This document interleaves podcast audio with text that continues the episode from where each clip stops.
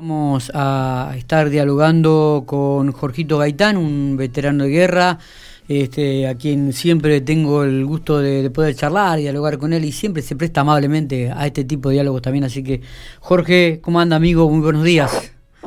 Hola, buen día, Miguel. Este, saludo a tu audiencia. Este, bueno, no, gracias. Este, la verdad que hace tantos años que nos conocemos y tantas veces nos enfrentamos en el fútbol de chiquitos, con la roja, y yo, con la verde y yo con la de pico fútbol, ¿no? Exactamente. Así que es una historia tenemos. exactamente. Jorge, bueno, vos sabés que eh, me, quedé con, con, el discurso tuyo del otro día, el, el viernes. Eh, estamos afuera, ¿no? Estamos en pleno viento, Jorgito. Sí, estoy llegando a casa. Ah, este, me, impactó mucho algunas definiciones tuyas, nunca las había escuchado realmente de parte de tu boca y tampoco en algún otro excombatiente aquí en la ciudad General Pico, esto de que nos hicieron volver por la puerta de atrás.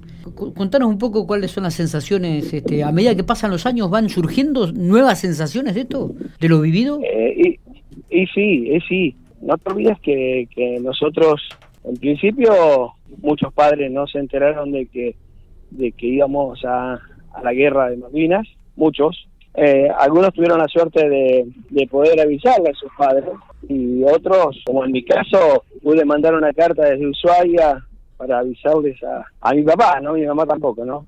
Pero bueno, y después, bueno, el regreso, por supuesto, eh, habíamos, si se puede decir, perdido la guerra. Contanos un poco, una, una, vez que ocurre lo del, lo del Belgrano este, y son rescatados. arranquemos de ahí. ¿A, dónde los trasladan? ¿Cómo es? ¿Cuándo llegan? Nosotros nos rescatan y nos llevan a Ushuaia y el yo llego acá a General Pico. O sea, de Ushuaia vamos en avión a, Punta Alta. Bueno, nada, o sea, eh, yo me encuentro con, con mi hermano el jueves.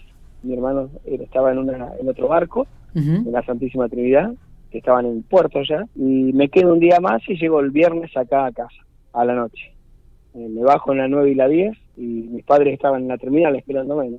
En realidad sabían que yo había aparecido porque estaban en el listado, pero bueno, no aparecí el miércoles cuando ya habían llegado los muchachos, otros llegaron, otros llegaron el jueves, y yo como me quedé en casa, en la casa de mi hermano, llegué el viernes a la noche. Y después de ahí, nosotros suponíamos que que nos iban a dar de baja, sobre todo después que termina la guerra, ¿no?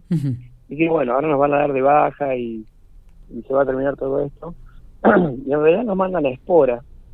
Espora es una base que está cerca de Bahía Blanca y tenemos, en lo, personal, eh, yo, este, Jorgito Lucero de Canel, Holguín y Rodas de Santa Rosa y, Sandoval de Toay, nos toca ir a, a la parte de infantería. Sí. Cuando nosotros habíamos creído que, ya había terminado todos, este, nos empiezan otra vez a, bueno, nos, nos, intentan bailar, este, nos empiezan a maltratar, eh, nos dicen, nos dicen algunas cosas eh, que culpa nuestra se habían muerto muchos compañeros. La verdad que era muy muy triste lo que estábamos viviendo hasta que Mario Roda de Santa Rosa cae internado por quemaduras de frío en los pies y ahí se descubre todo, ¿no? Que nos estaban bailando y que nos estaban maltratando, pero para esto había pasado casi un mes y medio. Una locura, una locura. Y ahí, y ahí es cuando nos, nos reubican, siempre dentro de, infantería, nos reubican y bueno, no nos molestan más. Pero sí no era difícil venirnos los sábados y domingos a ver nuestra familia. Y, y en realidad volvimos, o sea, nos dieron de baja en octubre, un año justo estuvimos pero tuvimos un mes y algo eh, bastante complicado. La verdad que, que tuvimos un maltrato por parte de las de los de algunos este, personajes de la de, infantería, de algunos, no de todos, ¿eh? de algunos. Y bueno, y eso, y después, bueno, por supuesto, firmabas el, el papelito y echabas hasta luego. Eh, o sea, no, no, las Fuerzas Armadas nunca más se hicieron cargo de nosotros. ¿Sí? O sea, nunca nos preguntaron más nada. Todavía estamos estamos peleando para que nos, nos hagan el, el famoso estudio psicológico que nos iban a hacer cuando volvíamos. Cuando, claro. Que se llama, eh, se llama, tiene un, está tipificado como anexo 40. que es para saber la discapacidad que te quedó. Claro. Eh, y no sé si le habrán hecho el 40% de los que tuvieron Malvinas. Bueno, evidentemente esto fue también otro grave error que eh, realizó y que hizo la que tuvo la fuerza armada en su momento porque mucho o, un gran número de víctimas de, de excombatientes murieron posguerra, ¿no? Sí, tenemos casi la misma cantidad de fallecidos, suicidados por, después de la guerra, tenemos casi la misma cantidad que, que, los muertos de Malvinas, ¿no? la verdad que, hubo una falencia muy grande, no hubo, no hubo la contención que se necesitaba, solamente nuestra familia, claro. y en realidad nuestra familia como yo decía el otro día, este, por ahí nosotros éramos jóvenes y no nos dábamos cuenta de lo que habíamos vivido, pero sí nuestros padres, ¿no? Nuestros padres, hoy cualquier padre que a, que a su hijo tiene alguna situación adversa, la sufre. Totalmente. en el caso de una guerra, una caso de una guerra, que las probabilidades de muerte son mucho más, que te imaginas cómo estaban nuestros padres. Entonces, nuestros padres no querían hablar de Malvinas porque les representaba un gran dolor. Entonces, por ahí, mirá, a, ver, eh, mi, mi, padre falleció un año y, unos meses después de Malvinas, pero hubo padres que fallecieron hace muy poco tiempo, de algunos compañeros, y nunca le preguntaron qué pasó en Malvinas. Qué increíble. todavía ¿no? lo hablaron, sobre todo los padres, ¿eh? El, el, padre, padre, no la madre. La madre sí ha escuchado y por ahí se ha bancado un poco más la historia, pero hubo padres que, no soportaron el dolor. Sí, y otros que eh, llevaron la cruz sabiendo que su hijo no, no regresó este, hasta, hasta el momento de, cómo fue el caso de, del Vasco Amengaray, ¿no? Exactamente, sí, sí. a ver, yo creo que los padres, los chicos del crucero, creo que cuando, cuando parten de esta vida, se van con, con esa ilusión ¿no? de que su hijo en algún momento iba a llegar eh, porque no se vio no se vio no vieron sus cuerpos y es, entendible ¿viste? Eh, el, el, Vasco siempre planteaba eso no y si lo que el, siempre Vasco, Vasco me decía si lo que lamento es que mi hijo no no murió con sangre caliente él hablaba sangre caliente con un fusil en la mano sí él era su su gran dolor era ese no entonces bueno viste hay una cuestión ahí de de abandono por parte, en principio, de la Fuerza Armada y también de la, los gobiernos democráticos. No nos olvidemos cuando Alfonsín dice, nos pide disculpas, este, que no había podido hacer nada por nosotros, eh, después los pactos de Madrid, donde Menem firma los pactos de Madrid, y es todo luchar, y cada cuatro años tenés que luchar, cada cuatro años tenés que decirle, che, muchachos, a ver, el tema de la obra social, que no se caiga, porque hoy necesitamos la obra social porque no, no tenemos 25, 30 años, tenemos ya casi 60 años. Eh, y tenés que andar luchando, hablando con funcionarios, cuando en realidad es, eh, son elegidos por el pueblo y corren un sueldo para que realmente funcionen las cosas. No podés estar todo el día atrás de toda esta gente.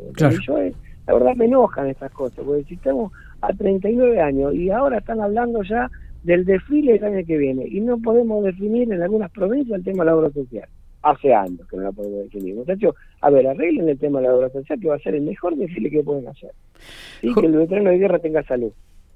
Jorge, eh, hace poquitito hablé con Julio Aro, un, excombatiente de, de, Malvinas que fue postulado para el Premio Nobel de la Paz. ¿Qué, hay bastantes este, definiciones este, encontradas eh, con respecto a este tema. ¿Cuál, ¿Cuál es la tuya?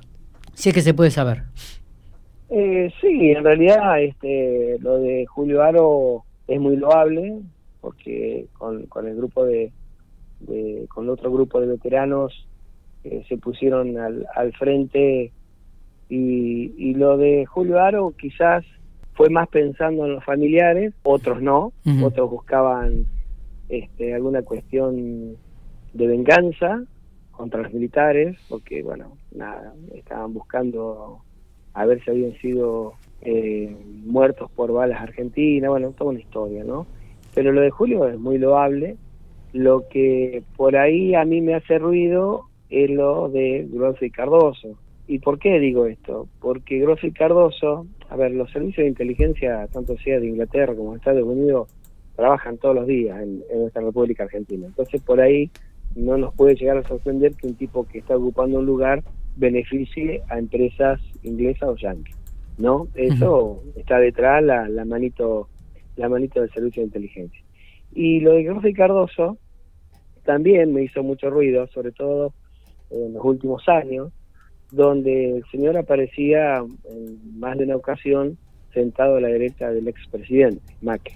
Y cuando Julio Aro, eh, eh perdón, cuando Grossi Cardoso, yo no sé si fue a Misiones o a Santiago del Estero, y le entregó a, a una madre de, un, de un héroe enterrado en Malvinas, le entrega la identificación. A ese lo habían enterrado con identificación. Claro. O sea, no era un soldado eh, solo conocido por Dios. Ese, ese héroe tenía este, la identificación y, muy hábilmente los ingleses lo enterraron con, eh, con su identificación. Entonces, ¿cuál es la evaluación que hacemos nosotros? De repente nos quisieron hacer creer que los ingleses eran los últimos que habían abrazado a nuestros héroes y de que ellos les habían dado sepultura eh, y habían sido los únicos humanos. Y en realidad lo que hicieron los ingleses es pensar en un futuro donde encontrar un, gobierno afín donde le permitiera seguir haciendo negocio con nuestra república y llevándose todas las riquezas. Y como Malvina es una causa que une al pueblo y es muy sensible, es mejor que este, actuar de esta forma, ¿no? Está. Eh, yo, yo creo que, que un, un engaño eh, el, el hecho de, de la situación de, sobre todo de Ricardo, soy Julio Garrison, con la que sí, Julio ha sido muy loable su trabajo y demás, eh, su fundación en realidad ha trabajado mucho por esto, los familiares están muy contentos, eh, por lo menos saben dónde están sus hijos y eso es lo que vale. No, no, no hay otra razón. Pero sí me ha servido lo del inglés, ¿no? Jorgito, este, mm, te agradezco mucho este, estos minutos, eh, como siempre. Cada vez que hablamos de Malvinas es una cuestión siempre este, te hemos eh, tenido presente y, esta no, no, no, es otra oportunidad más que eso. Así que un gustazo poder hablar con vos, eh, amigo. Que siga usted bien. Gracias, gracias por, por esta oportunidad. Saludar a toda la gente de General Pico que nos acompaña. ¿Van a hacer alguna otra actividad en estos días o está planificado algo más, Jorge? Mm, no, estamos trabajando en el monumento, estamos haciendo un cenotafio que va a llevar 30 placas de mármol con el nombre de nuestros eh, héroes muertos en Malvinas, en la guerra de Malvinas, en combate. eh, y bueno, pero eso calculo que va a estar terminado, pero la inauguración va a ser el año que viene, seguramente. Y este año, si nos permite el tema de la pandemia, tenemos el 2 de mayo y tenemos pensado hacer un pequeño acto para recordar a nuestros cuatro héroes, ¿no? Claro. Negaray, Pardú, Gatica y Lago. Totalmente. Que son el norte de, de nuestra provincia, tendría que ser. Pero bueno, este, ya vamos a llegar a eso. Perfecto. abrazo grande, Jorgito. Gracias, gracias a ustedes.